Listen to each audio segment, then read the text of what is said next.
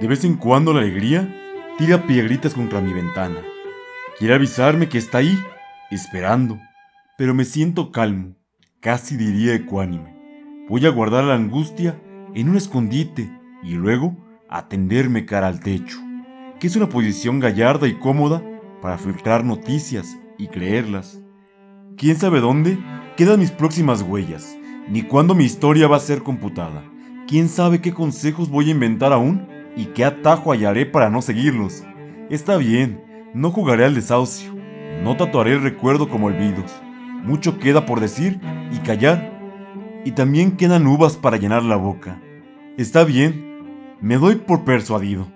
Que la alegría no tire más piedritas. Abriré la ventana, abriré la ventana.